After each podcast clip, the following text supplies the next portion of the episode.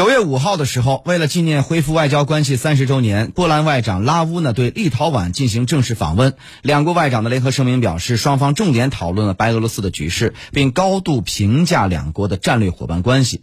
不过呢，在随后的记者会上，呃，在被问及台湾问题时，拉乌当着立陶宛政府的面给台当局泼了一盆冷水。拉乌表示呢，波兰不打算在台湾问题上效仿立陶宛，波兰立场呢也是非常的明确，支持一个中国原则啊，台湾是中国不可分割的一部分啊。那么拉乌进一步表示呢，正因为如此，台当局在波兰呢只有一个经贸性质的办事处。波兰外长的这一表态啊，令台当局是大感失落呀。呃，因为就在当天呢，民进党当局呢，啊，是正因为这个波兰政府赠送的这个疫苗啊，感激涕零。那么周日下午呢，波兰赠送的四十万剂阿斯利康疫苗呢是抵达台湾。随即呢，民进党当局啊通过社交网站、媒体等各种途径表达感谢。蔡英文在脸书发布图片，上面用双语写道：“谢谢波兰。”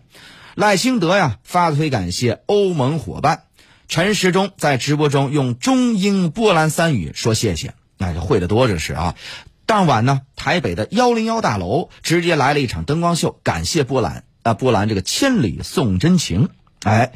那么波兰外交部呢，此前在官网上发出的声明稿称，台湾去年曾向波兰捐赠了一百万片的口罩、五千套的防护衣。目前台湾疫情出现反复，疫苗短缺，因此波兰决定向台湾回赠四十万剂的疫苗。哎，那么要说呢，这个表态啊，也没有任何的问题，礼尚往来，而而且呢，是我当年您就在这雪中送炭，所以在这个时候，我们也对。你们雪中送炭，我认为这是出于人道主义的这个一个关怀啊，这是做的是非常好的。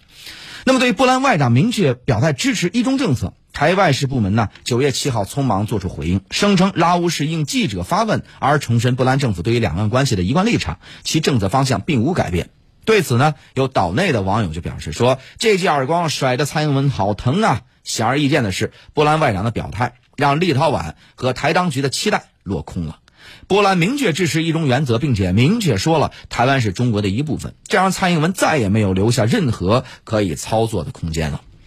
波兰外长当着立陶宛的面，不仅重申支持一中政策，还谈到了中东欧国家的十七加一的合作机制。拉乌表示，十七加一合作是波兰以及其他欧洲国家与中国经济合作的众多平台之一。这一表态啊，让立陶宛政府的心情更是五味杂陈。近期的立陶宛频繁炒作台湾问题，跳到反华一线。今年五月，立陶宛宣布退出十七加一的合作，并试图拉欧盟其他国家一同一同退出。八月呢，立陶宛不顾中方反复交涉，宣布允许台湾当局以台湾名义设立所谓的代表处。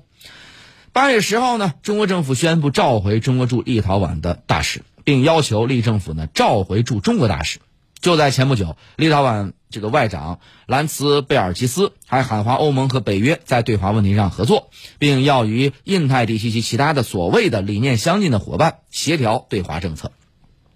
那么有分析指出啊，在中美关系发生变化前，立陶宛对华政策相对比较务实，曾长期保持稳定发展。随着美国对华采取遏制打压政策，立陶宛的对华政策逐渐走偏。不过呢，立陶宛单方面宣布退出世界加一打台湾牌，并非中国压力所致，而是其为获取美支持的主动行为。因此，欧洲其他国家与立陶宛的观点立场不尽相同，啊，不会轻易跟风。大多数中东欧国家无意伤害对华合作关系。我们就注意到，今年五月，波兰外长拉乌这个来华访问，中国成为其履新后访问的首个亚洲国家。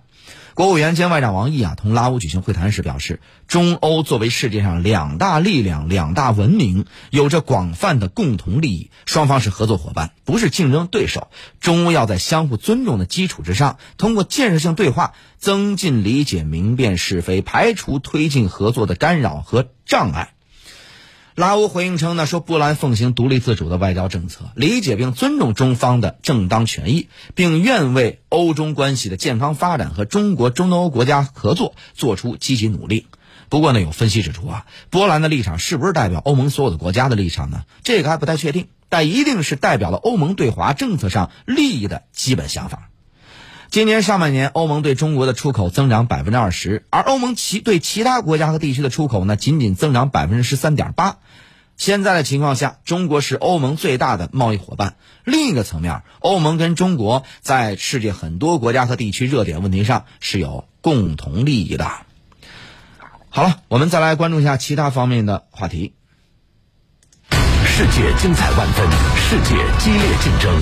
世界你中有我，选举政治，世界在你耳边。叙利亚东北部阿勒斯家车九九九，私家车看天下。